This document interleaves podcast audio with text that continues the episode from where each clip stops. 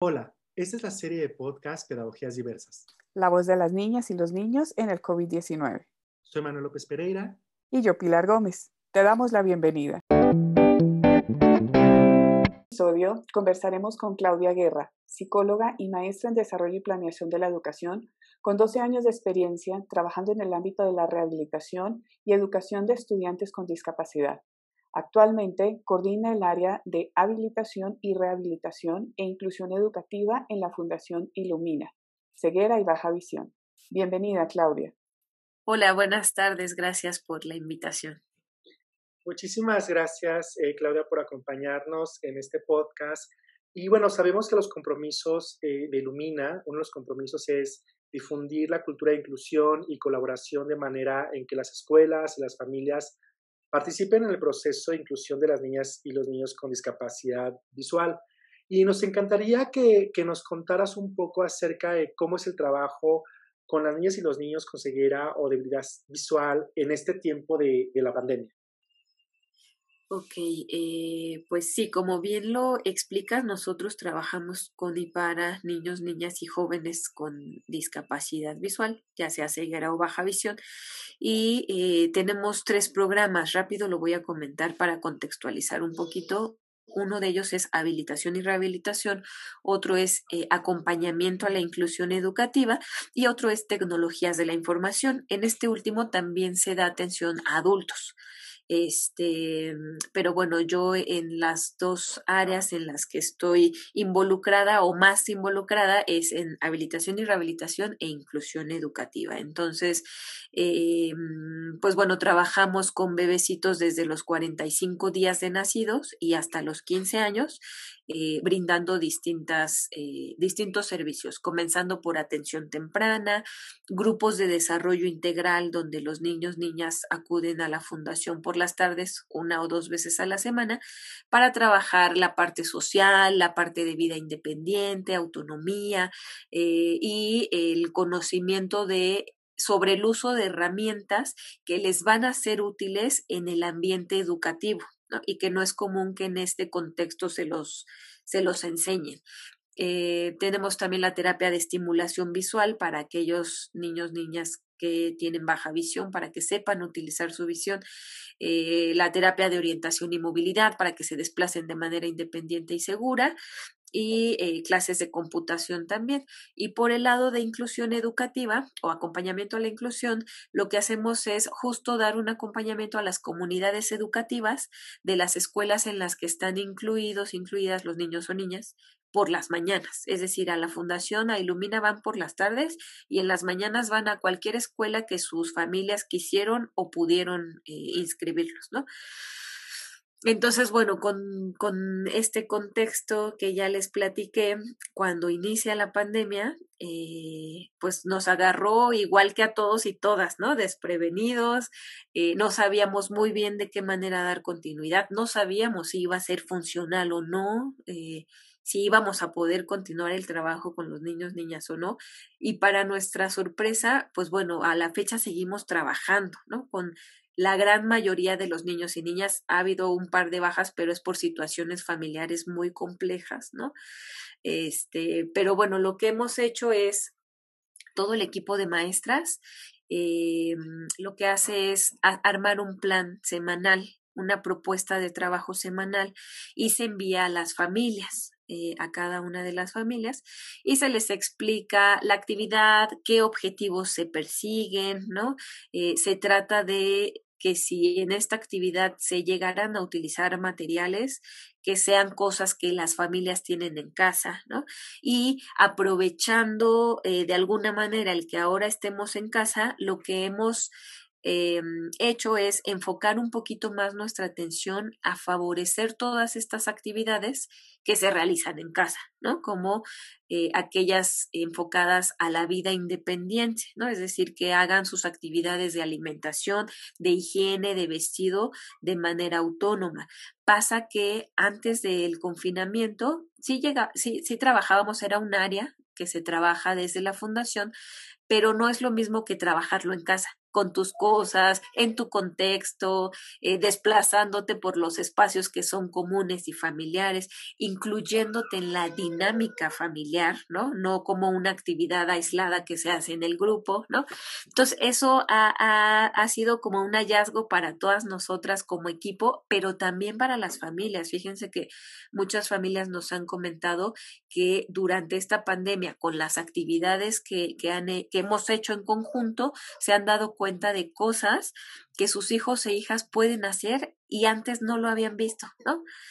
ya sea porque tenían que estar en el trabajo, ¿no? Este, y no tenían oportunidad de acompañar a sus hijos e hijas en casa, o por la vida misma, ¿no? Por la prisa de, sabes que no me da tiempo de esperarte a que te pongas la playera, vámonos, yo te la pongo, yo te doy de comer, o rápido. Eh, entonces ahora, eh, con el tiempo que tenemos en casa, eh, se han dado oportunidad de permitirles a sus hijos o hijas hacer estas actividades y eh, esto pudiéramos pensar, bueno, ¿y esto qué tiene que ver con la educación, ¿no? O con la inclusión tiene que ver todo, ¿no? Porque la inclusión empieza desde casa. Si desde casa no está incluido en las dinámicas, por muy sencillas que pudieran parecer, hasta, por ejemplo, que ayude eh, también, si todos ayudan a recoger la mesa, que también ellos colaboren, ¿no? Que si todos deciden un día qué comer, ¿no? O proponen algo de, de, comer, que ellos también puedan ser parte de, ¿no? O sea, que se incluyan en la vida misma de la familia. Y eso eh, va a favorecer muchísimo a que se puedan incluir en la escuela, ¿no? Porque ahí también se realizan muchas cosas de vida independiente que empiezan desde casa, ¿no? Por ejemplo, si el niño necesita en la escuela ayuda para que lo lleven a todos lados, va a llegar el momento en que sus compañeros, compañeras se van a hartar, ¿no? Y van a decir, mira, sí te llevo a la banca y quédate, ¿no? Y yo me voy a correr y a jugar. Entonces, una cosa nos lleva a la otra, ¿no? Entonces, bueno, se ha estado reforzando mucho esta parte de vida autónoma desde casa. Las familias han respondido súper bien, ¿no? Porque han tenido el tiempo para empezar de estar trabajando eso con sus niños, niñas. Eh, por otro lado, en cuanto al área de inclusión o acompañamiento a la inclusión educativa, también teníamos mucha, mucha duda de si iba a funcionar o no, porque este servicio regularmente en tiempos comunes, lo que se hace es asistir a las escuelas para observar a los chavos en su contexto real en la escuela y con base a ello dar recomendaciones o buscar estrategias en conjunto con las maestras, maestros para favorecer su aprendizaje, su autonomía, su participación, ¿no? Y ahora, eh, pues sin sin siquiera estar los chavos en la escuela, pues eso era una primera barrera, ¿no? La otra eh, barrera con la que nos hemos encontrado es la poca accesibilidad en los materiales, ¿no? Que, que se han estado eh, tomando como una estrategia para dar continuidad a la educación de los chavos. Por ejemplo, las clases eh, por la televisión, ¿no? Que no están del todo accesibles para los chavos con ceguera, por ejemplo, ¿no? Si viene un ejercicio donde dice observa eh, la imagen, ¿no? Y después contesta estas preguntas, pues bueno, quedan totalmente descontextualizados y entonces requieren que haya alguien ahí, ¿no? Casi de tiempo completo para que les esté brindando esas explicaciones o descripciones eh, de lo que está pasando en la imagen, en la televisión, ¿no? Entonces lo que hemos hecho es trabajar muy de la mano con las maestras, principalmente con las maestras titulares, eh, y entonces ellas lo que hacen es, en algunas ocasiones nos comparten sus planeaciones y ya con base a eso, nosotras lo que hacemos es darles estrategias o algunas recomendaciones para adaptar un material que a lo mejor es un tema muy abstracto que el niño o niña con discapacidad visual necesita tocar para conocer o para entenderlo y entonces se les van dando esas sugerencias. Eh, para los chavos con baja visión, por ejemplo, se les dan sugerencias de cómo adaptar las presentaciones de PowerPoint que muchas veces se proyectan, ¿no? Y que a lo mejor por ahí no hay un, un contraste en los colores, o la pasan muy rápido, o las imágenes que presentan son muy pequeñas o muy saturadas, se les van dando estrategias de adaptación de todo eso. Este, y esto, por supuesto que no puede ser eh, llevado a cabo sin el apoyo de las familias, ¿no? Principalmente las mamás son las que están más este, presentes. Y entonces trabajamos en conjunto, es una triada, ¿no? Es una triada entre escuela, eh, familia y, e ilumina, entonces se hace un trabajo, se, se, le dan las sugerencias a la maestra, por ahí también la mamá interviene para hacer las adaptaciones, por ejemplo, si necesita palpar algo el niño o niña, la mamá le entra en esas adaptaciones de materiales también, ¿no? Entonces, eh, sí, sorpresivamente, fíjense que incluso nos podemos decir que en el 70% de los casos nos han buscado más incluso las maestras que antes que, que, que, no estábamos en pandemia, ¿no? Entonces, sí, eso nos tiene muy, muy contentas. No, Claudia, la verdad que lo que comentas es muy importante y creo que eh, es algo que hemos escuchado los especialistas. Es, es una oportunidad para que las niñas y los niños sean autónomos. ¿no? O sea, y lo que dices es cierto. Eh, pensamos que no están aprendiendo en casa, pero están aprendiendo muchísimo. Es una oportunidad, creo que única para las familias. Por supuesto, no dejamos de ver que es un reto eh, para las familias, pero es una oportunidad porque están aprendiendo las niñas y los niños cosas eh, que, que, no hubieran aprendido, ¿cierto? Y que, y que, gracias a la interacción de las familias con la comunidad, con, con las escuelas, están desarrollando pues nuevas habilidades y eso es muy importante. ¿Nos podrías comentar ¿Cuál es el reto que tú has visto en las familias? O sea, ¿cuál es el reto que tú, que tú ves eh, con tu experiencia que, que, las familias han tenido para, para decir, ok, le voy a dar la voz a mi niña y a mi niño porque también pueden participar y pueden ser autónomos, ¿no? Sí, indudablemente el estar eh, presentes, ¿no? Eh, y, y tener, como decíamos, el tiempo para eh, poder observar y, y, realizar las actividades sin prisa. Este, pienso que ha sido de mucha ayuda y al estar también junto con ellos y, mirarlos, ¿no? Mirar sus características, sus necesidades, pero también todas sus posibilidades, eh, en muchos de los casos eh, ha cambiado incluso un poco la perspectiva que se tenía del niño niña, ¿no? Porque una de las dificultades que eh, comúnmente se encuentra en las familias que evita que, que se favorezca esta autonomía es por ahí en ocasiones el temor, ¿no? El temor de que le pase algo, el temor de que no pueda, este, o incluso no creerle capaz, ¿no? De hacer las cosas. Entonces, el mirar todo lo que pueden lograr sí ha, sido de mucha gran ayuda para favorecer la autonomía de los chavos y eh, de manera paralela, pues su inclusión familiar. Sí, Claudia, como bien mencionas, eh, están haciendo un trabajo importante con toda la comunidad, con maestras, eh, maestros, con la familia. Y también es importante saber eh, cómo está haciendo este trabajo particularmente con las familias en este tiempo de confinamiento para procurar el bienestar emocional de las niñas y los niños con ceguera o debilidad visual. ¿Cómo es este acompañamiento con ellos?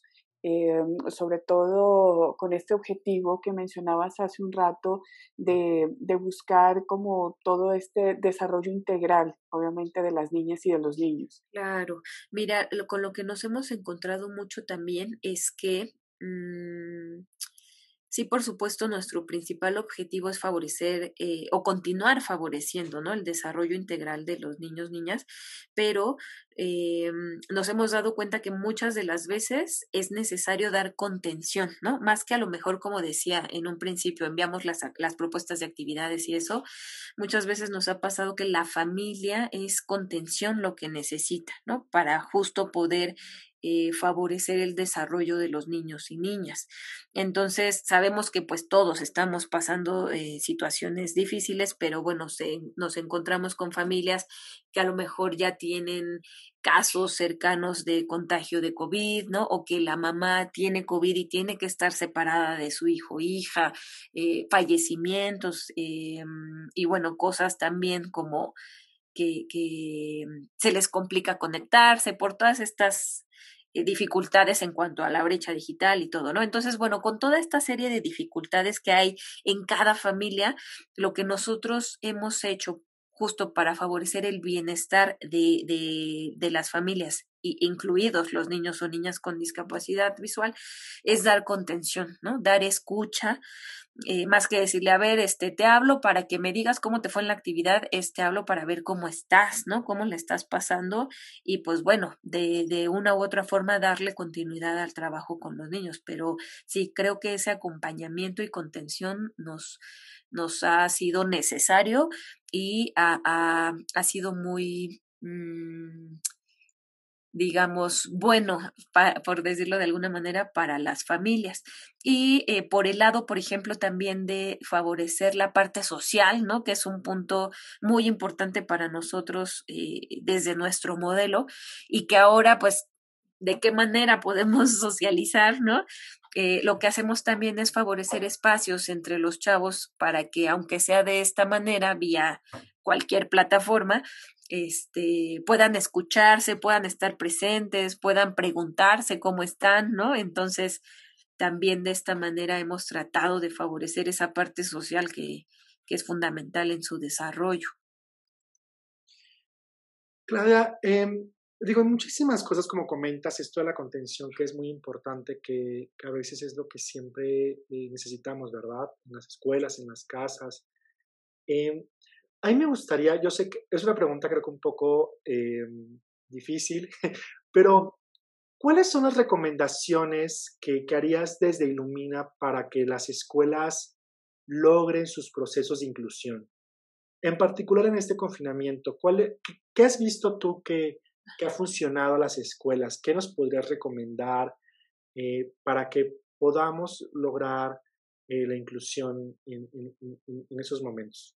Sí, mira, yo creo que algo fundamental, eh, por ejemplo, si yo soy una escuela que me llegó, que tengo un estudiante con discapacidad visual, algo muy importante es buscar redes, redes de apoyo, este, que me puedan a lo mejor, eh, no sé si yo digo, yo soy maestra regular y no tengo información, no me han dado capacitación, bueno, esas redes de apoyo pueden servir para justo apoyarme en el proceso, ¿no? Este, porque es un proceso en el que están inmiscuidos todos, ¿no? Y todas, no es solo el niño que está ahí que tiene que vivir ese proceso, sino que también eh, lo viven las maestras, ¿no? Los directivos, las mismas familias. Entonces, armar una red de apoyo entre todos los, los implicados, eso es, yo pienso, un punto muy, muy importante, eh, porque entre todos se puede hacer un trabajo más rico, ¿no? Un segundo punto es conocer al estudiante, ¿no? Porque a lo mejor yo puedo leer bibliografía, que por supuesto sí es muy, muy, eh, muy bueno, pero eh, a lo mejor lo que los libros, los textos dicen o lo que yo tomo en algún curso, por ahí no es lo que vive mi estudiante, ¿no? Entonces, o tiene otras características, otras necesidades.